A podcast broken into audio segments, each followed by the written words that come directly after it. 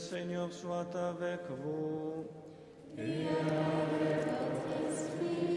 Évangile de Jésus-Christ selon saint Matthieu.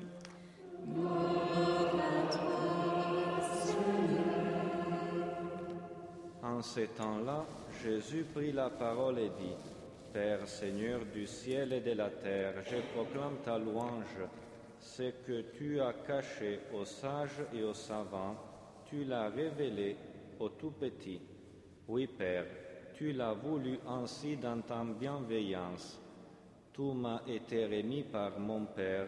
Personne ne connaît les Fils sinon les Pères, et personne ne connaît les Pères sinon les Fils, et celui à qui les Fils veut les révéler. Venez à moi, vous tous qui peinez sous le poids du fardeau, et moi, je vous procurerai le repos. Prenez sur vous mon joug, devenez mes disciples, car je suis doux et humble de cœur, et vous trouverez le repos pour votre âme. Oui, mon joug est facile à porter et mon fardeau léger. Acclamons la parole de Dieu. Louange à toi, Seigneur Jésus. Est-ce que le poids de la main du saint curé sur l'épaule du petit berger était-il un fardeau supplémentaire en plus du travail, du froid, du brouillard? Pas du tout. C'était une présence, une aide au chemin sur terre et au ciel. En effet, un proverbe de mon pays dit Celui qui veut voyager vite doit marcher seul, mais celui qui veut voyager longtemps doit marcher avec quelqu'un. Et c'est la même perspective de l'Évangile. À tous ceux qui souffrent sous le poids du fardeau, Jésus offre à notre poids son joug. Donc un fardeau supplémentaire. Comment cela est-il possible? C'est absurde. Mais nous n'avons pas pensé à un ballast supplémentaire ou à un boulet. Il ne s'agit pas de marcher surchargés, mais, mais bien équipés. En effet, en vue de plusieurs activités spécifiques, nous avons besoin d'objets, vêtements, appareils, accessoires. Aller travailler dans les champs les mains vides, sans pelle, n'est pas une bonne idée. Il vaut mieux porter les outils. Et même pour voyager, sans sac à dos, je peux marcher vite, c'est vrai, mais avec un sac à dos, si j'ai de l'eau et de la nourriture et un bon livre et aussi ma carte bleue, le voyage sera mieux, surtout en bonne compagnie. La vie est un peu un voyage, un peu un travail. Alors, que nous suggère cet évangile? Ici, Jésus a commencé avant tout par nous parler de la relation et de la communion entre les pères et les fils et les disciples du Fils.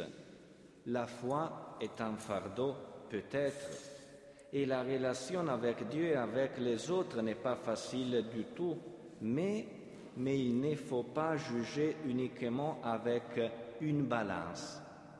En la balance, l'or et les fers sont un. Il faut d'abord les juger avec le cœur et souvent ce n'est pas pareil.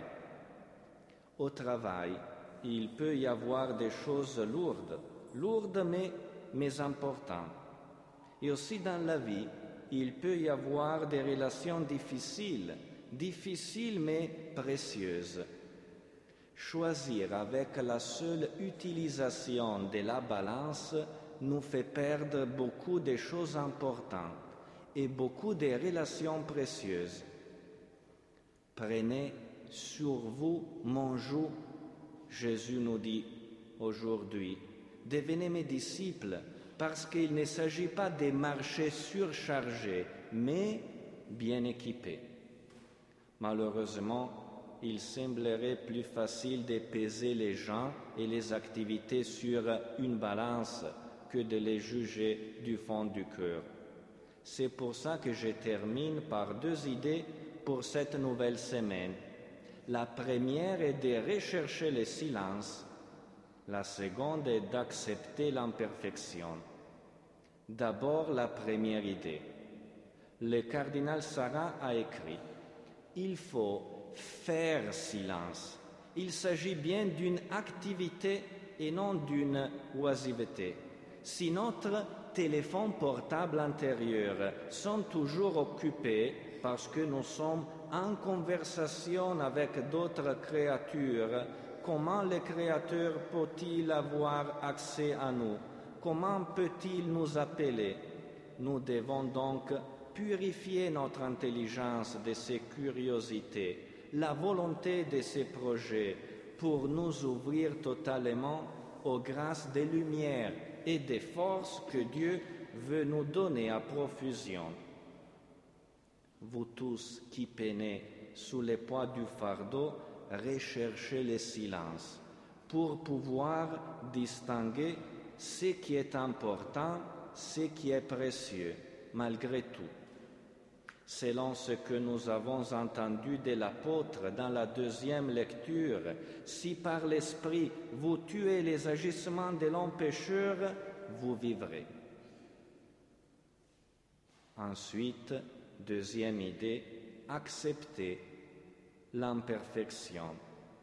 Sommes-nous capables d'apprécier les événements de la vie, même imparfaits Sommes-nous capables de reconnaître Dieu lui-même, même s'il se présente de manière humble ou déconcertante? Selon ce que nous avons entendu du prophète dans la première lecture, voici ton roi qui vient à toi, pauvre, monté sur un âne, le petit d'une ânesse.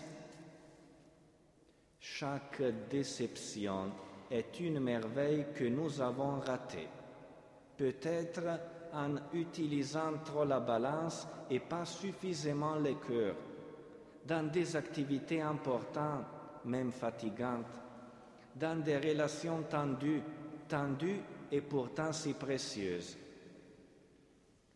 Une fois Saint Augustin a écrit Il vaut mieux boiter sur les chemins que marcher à grands pas hors du chemin, car celui qui boite sur les chemins, même s'il n'avance guère, se rapproche du terme.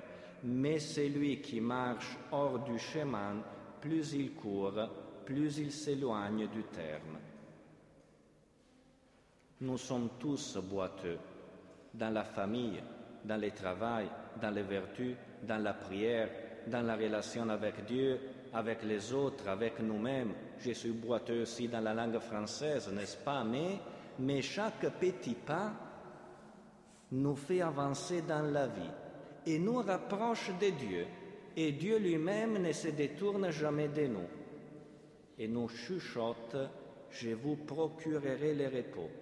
Prenez sur vous mon joug devenez mes disciples dans la foi, en cherchant le silence, et dans la charité, en acceptant les imperfections.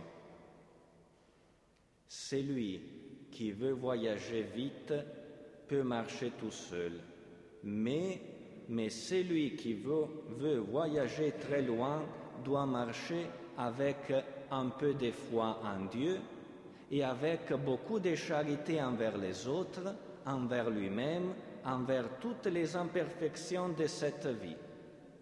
Mais celui, pour celui qui marche avec Dieu et en Dieu, les chemins, c'est déjà le but.